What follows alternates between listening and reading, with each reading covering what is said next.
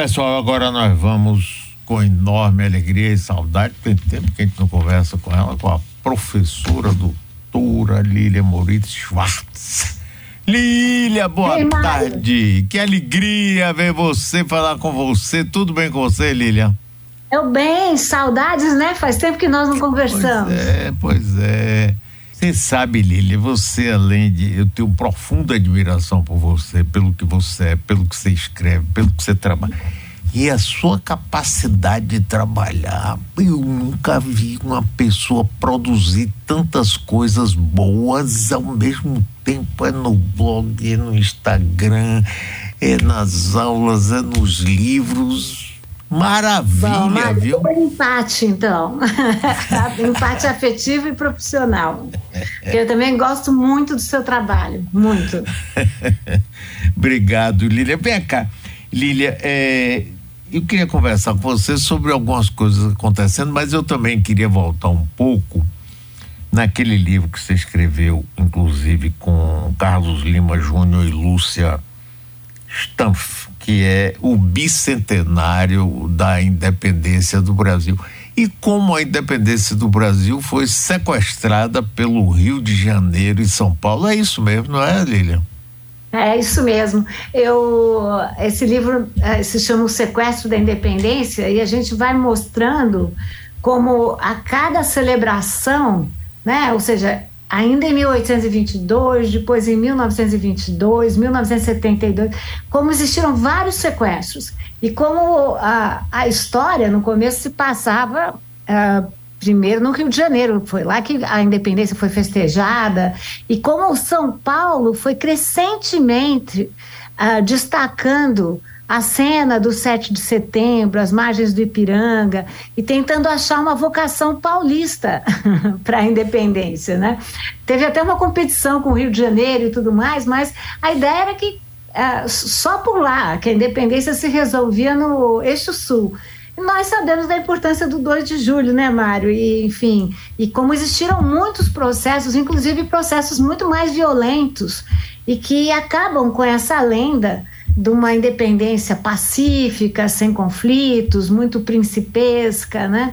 Então o livro usa muito das imagens, de como as imagens foram importantes nessa construção e vai mostrando os vários sequestros, inclusive em 72, em 1972, quando se foi cele foram celebrados os 150 anos da independência, e nós mostramos como a ditadura militar tentou sequestrar a festa cívica, né, para fazer sentido no âmbito da caserna militar. É, inclusive o famoso quadro de Pedro Américo, em torno disso é que se construiu todo o mito, Dom Pedro, independência ou morte, aquelas figuras todas e esse ano nós estamos comemorando 200 anos do 2 de julho, Lili. Inclusive, com muitas festas aqui na rádio, nós fizemos um seriado aqui fantástico com um professor, mas ao mesmo tempo humorista. E ele fala e mostra numa linguagem popular coisas maravilhosas. Mas eu acho que a gente tem que. E no ano passado, quer dizer, aquela coisa de trazer o coração de Dom Pedro, pelo amor de Deus é emprestado. Eu morri de vergonha alheia ali. Olha, Mário, eu tenho dito que a celebração ah, do ano passado não valeu. Que não só ah, as comemorações foram pífias, né? ou seja, uma visão muito, muito ah, conservadora da nossa independência, Uh, essa história do coração emprestado, né, e, e, mantido em formol, a própria ideia manter em formol, né, Mário, já é uma metáfora forte sobre essa ideia passadista, né, de pensar a história como algo que já acabou, quando não é assim que a gente deve pensar. E fora que a gente tem que lembrar que o governo Bolsonaro uh, anunciou um golpe no 7 de setembro, né? Anunciou um ano antes, em 2021, e depois repetiu em 2022. Então, uh, eu acho que nós temos que refletir sobre a independência como um momento de emancipação e também como um momento que está por se fazer, né? Como um processo. Acho que isso é muito importante. Nada como celebrar os 200 anos aí na Bahia que teve um processo de luta, um processo que envolveu a sociedade civil, um processo para valer, né? Inclusive vou lhe dar um furo, Diga. porque no dia uh, para a posse do Lula eu fiz a curadoria junto com Rogério Carvalho, Márcio Tavares, numa exposição chamada Brasil Futuro: As Formas da Democracia. E essa exposição abriu no Museu Nacional da República, lá em Brasília, e teve muito sucesso. Hum. Essa exposição itinerou, está agora em Belém, na Casa das Onze Janelas, está belíssima e ela vai para Salvador para ajudar nos festejos do 2 de julho. Né? Então, teremos a exposição que foi inaugurada para a posse de Lula, agora em Salvador. Que beleza, maravilha, Lili. Bela notícia. Né? aqui, hein? agora, Lili, vamos para a nossa conjuntura. A cassação do santo Deltan Dallagnol, aqui. E aí? É, que eu acha? não sou jurista né, de, de uh, formação. E uh, eu sei que a medida está sendo muito contestada, né? Contestada e festejada. Como eu me dou o direito de fazer um Instagram da sociedade civil, eu celebrei muito, né? Porque nós sabemos uh, quem é Deltan Dallagnol, sabemos com que agenda ele foi eleito, sabemos quem é o vice de Deltan Dallagnol, né? Uma, um pastor, um pastor muito retrógrado, com uma agenda muito conservadora e sabemos do populismo, né, da Lava Jato, que, que ele representa, né, o que o Deltan representa. Tanto que você já deve saber essa história, né, Mário, que ele está fugindo da notificação, né, já fugiu três vezes, né, e, e, e gostaria de, de, controlar como é que seria notificada essa sua, esse seu afastamento, né, essa sua demissão imediata, justamente para utilizar de maneira populista para se apresentar como uma vítima, como um mártir, que ele com certeza não é, né?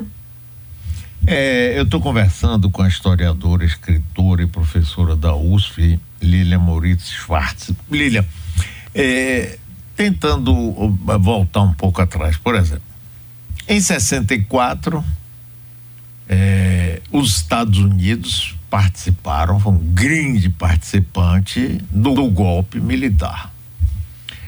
É, a classe média foi incitada naquela luta contra o comunismo. Ah, o medo do comunismo. Era Guerra Fria, o medo do comunismo. A frota americana chegou próximo daqui, o embaixador Lincoln Gordon foi um grande artífice, embaixador dos Estados Unidos, junto com o coronel Vernon Walters, adido militar dos Estados Unidos, aqui que tinha é, feito amizade com os militares, Castelo Branco e outros, durante a Segunda Guerra Mundial, lá na campanha da Força Expedicionária Brasileira. Ponto. A classe média embarcou, a grande mídia embarcou e o exército veio nos salvar. Supostamente ia ser uma limpeza dos corruptos, dos comunistas e devolver para os civis. Só que devolveram quando caíram de podre 21 anos depois. Bom, mas o que eu queria dizer é o seguinte: depois que, que houve essa queda, eh, primeira eleição de presidente, a Constituição de 88 parece que a extrema-direita, que sempre existiu no Brasil, né, fascismo, integralismo, Plínio Salgado, toda aquela história, Filinto Müller, Filinto Strumbling Müller, eles ficaram muito envergonhados. Você não via essa manifestação assim, não é? Bom, mas aí, andando, andando, andando, a gente chega no golpe de Dilma, chega Michel Temer e a eleição de Bolsonaro. Aí essa.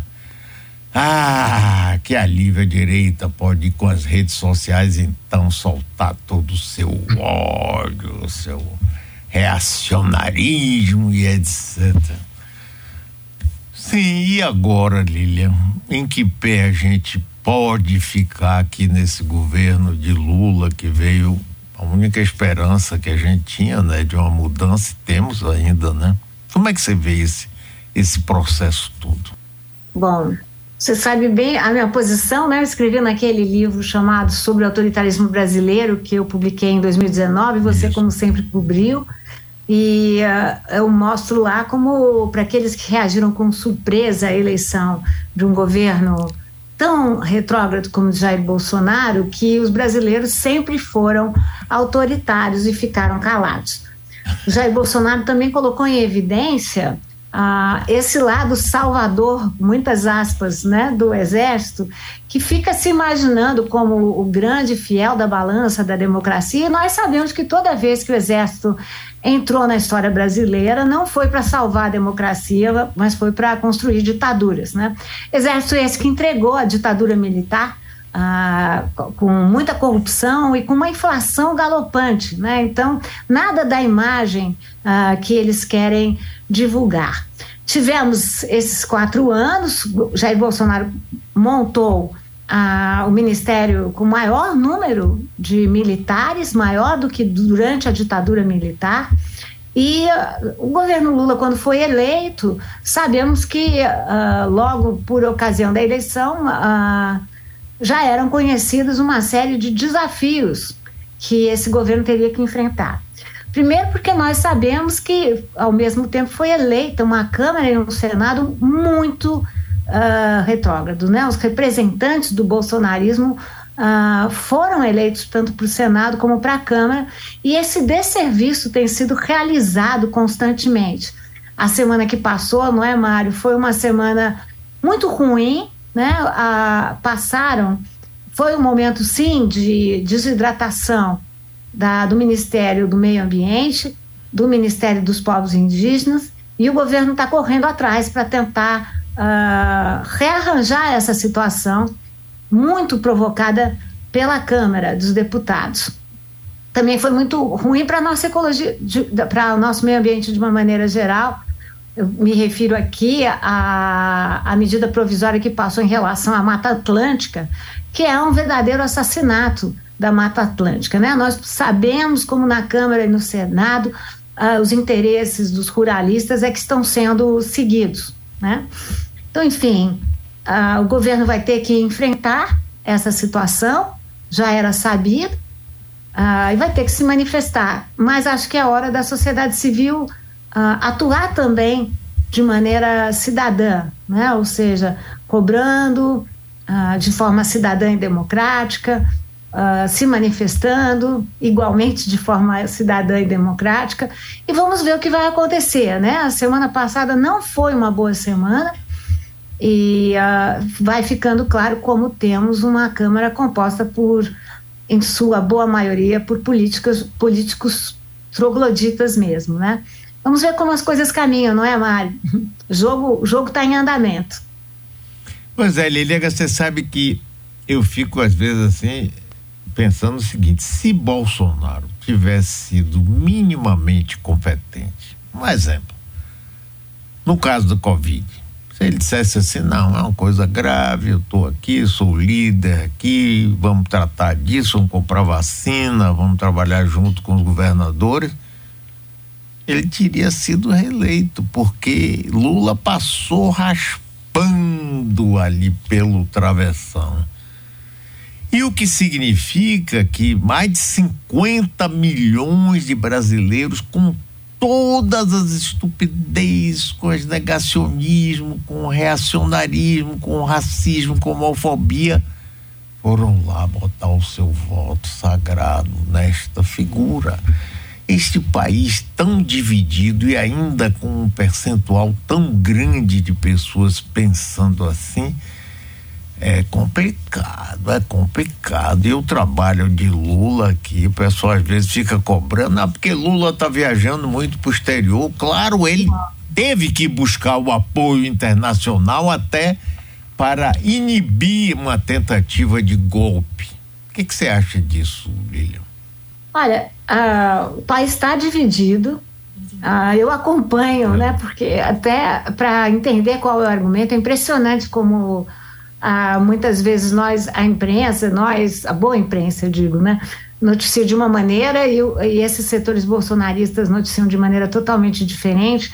A questão de Lula viajar é muito importante, porque a gente tem que lembrar que o governo brasileiro, internacionalmente, nos quatro anos de governo Jair Bolsonaro, ah, foi totalmente desqualificado, né? Ou seja, são conhecidas as cenas em que Bolsonaro ia para as reuniões, não dialogava com ninguém, não encontrava ninguém, não encontrava, não tinha agenda com nenhum líder internacional de importância, né? Então eu acho que essa recuperação da imagem internacional brasileira é da maior relevância.